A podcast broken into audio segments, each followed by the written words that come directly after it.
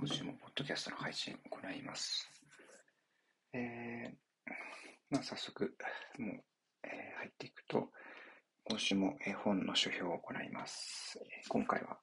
初めて考える時のようにという本です。こちら、野谷茂樹さんという方、えー、哲学者の方の本で、えー、副題がわかるための哲学的道案とあります。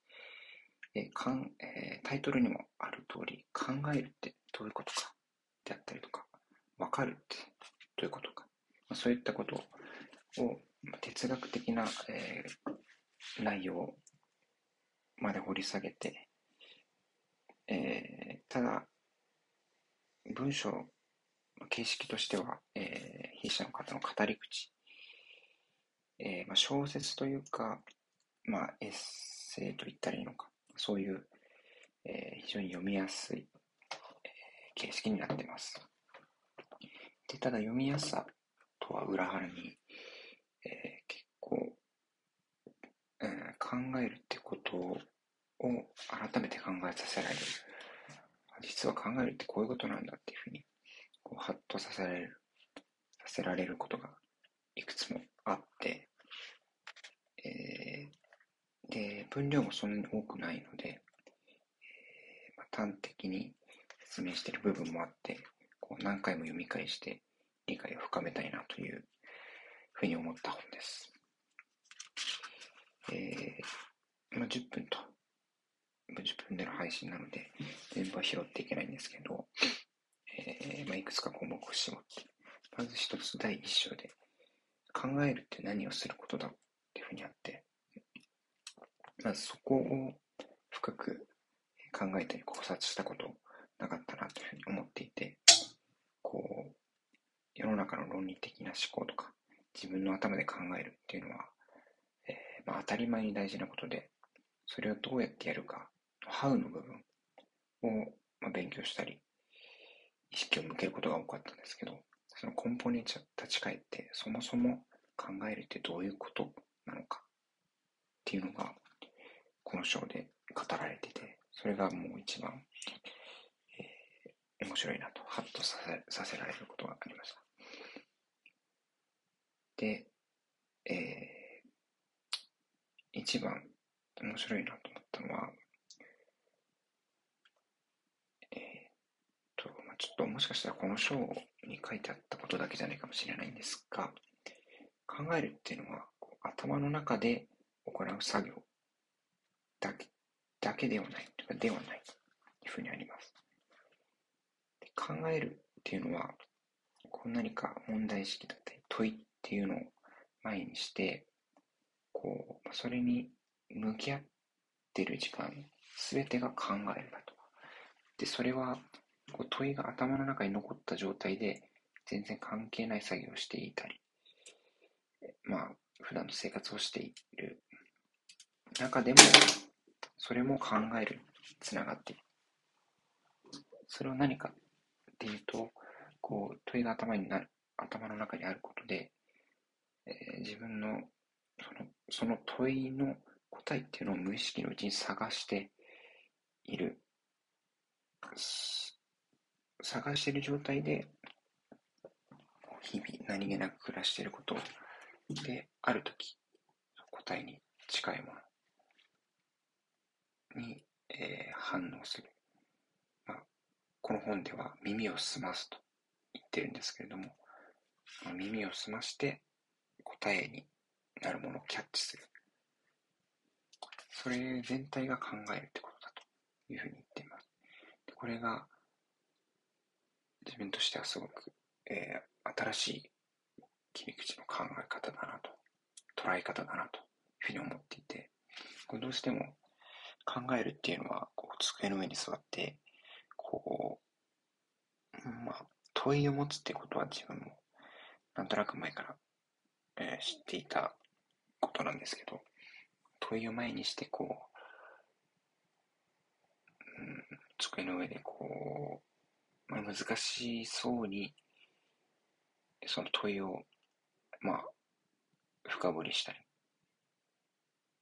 うん、いろいろ切り分けたり、分析したりですかね。そういったことが考えるんだと思っていたんですけど、そもそも何もしてない時も考えることに含まれるよって、それは全く新しくて、ハッとさせられましたね。はい。で、えー、っと、考えてると考えてないの違いっていうところもあって、考えてるっていうのは答えの候補が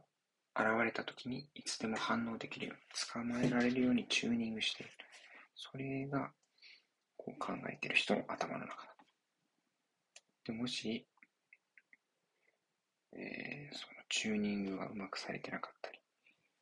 気にも留めてないと、自分、その問いに対する答えに全く反応ができないというふうに言っています。はい次に面白いと思ったところは、えー、論理的に考えとはどういうことかという、えー、第3章ですね。でこれも最初にハッとさせられたところは、論理っていうのは考えないためにあるんだよっていうふうになって。これって論理的思考などの考えと全く逆の、えー、言葉だなと思って、まずそ、そんなことがあるのかと。考えないためにあるなんて本当かっていうふうに感じたんですけど、それは何を言いたいかっていうと、論理っていうものに乗せて考えると、えーまあ、A なら B、B ならば C、そうすると A ならば C が成り立つと。これを論理の一つと言えますけれど、その論理的に考える、論理的な枠組みに沿って何かを考えるっていうのは、こう、A なら B、B なら C っていうふうに、こう、一直線で答えまで、答えにたどり着くようになって、つまり途中で、えー、何かを挟んだり矛盾をさせる余地がない。その論理的な枠組みに当てはめた瞬間に答えまで一直線に進むと。で、これはこれで重要で便利だからこそ論理っていうものがあるけれど、この論理的に当てはめることと考えることは違うんだと言っていて、今言ったように論理は一本道でつながる。でも考えるっていうのは分かれ道に立つことだと言っていて、要はいろんな候補があり得る中で、じゃどれが、えーまあ、正しいかよりフィットするのか、あるいは自分が選択したいのか、ということを思案するのが考えることだよというふうに言っています。これを聞くと、なるほどなと思うのかなと思います。論理、論理的な思考が大事だということまでは、まあ、よく聞くので、なんとなく分かってたつもりなんですけど、でそもそもその論理って何だっていうところは全然意識も向け向けられてなかったので、非常に面白いなと、ハッとさせれました。で、ここで言ってることを少し考えると、その論理的な枠組みに、じゃあ何を入れるのかを考えるのが大事だと。まあ、うんビジネス的な側面で少し、えー、説明を挑戦してみると、こう、ある課題があるときに、どうやって対処するのか。で、その論理に入れることができる選択肢っていうのはたくさんあると。例えば、え売り上げを上げるためには、えーまあ、商品 A の開発を強化するのか、B をやるのか、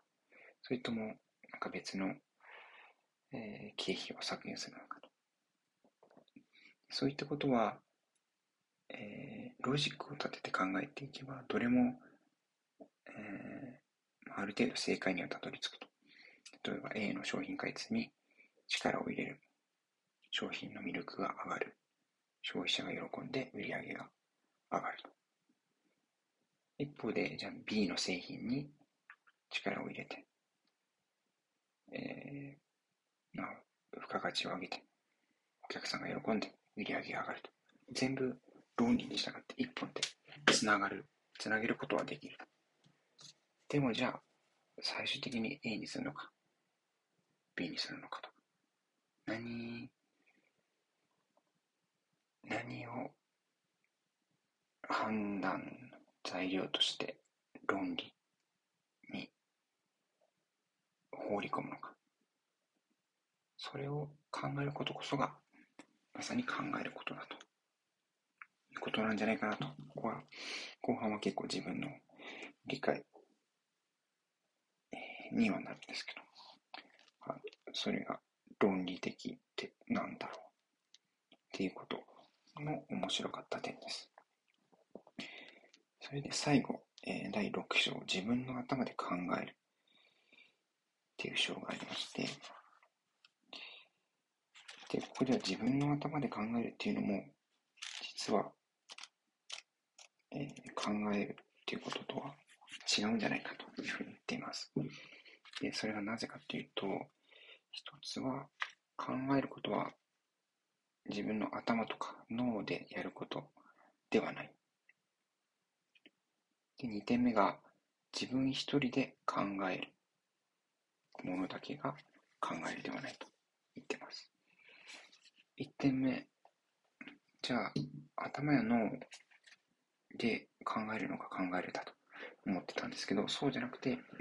手を使ったり、紙の上に書いたり、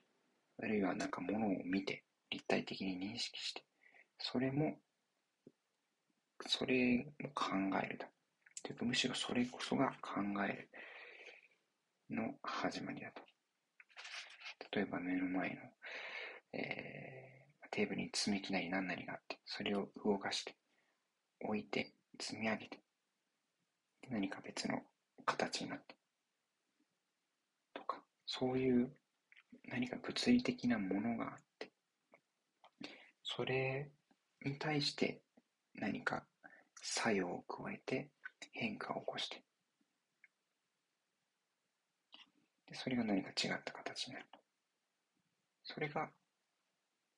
えー、まあ、ちょっと抽象的な、抽象化したものですけど、考えるってことの、原型みたいなものじゃないかと。いうふうに自分は捉えました。で、その何か物理的なものを使って、えー、考えるっていう、いったことを少し抽象化をして、そして言葉っていう抽象的なものを使って考えるのが頭の中である、脳であるもの。ふうに言ってます。で、この言葉っていうものに関しては4章で述べられているんですけど、言葉っていうものが何かを考えるときに、抽象的な思考をする際に一番、えー、重要で、かつ使いやすいものだと。で何かっていうと、えー、何かを考えるときに、もしこうだったら、とか、もしかしたらっていうふうに考える際に、もし言葉がなかったら、物理的なものをすべて動かして試してみなきゃいけないけど、それは不可能だと。では、えー、まあ、この、なんな、この箱を、この箱だったらできるか。例えばじゃあこの製品 A に、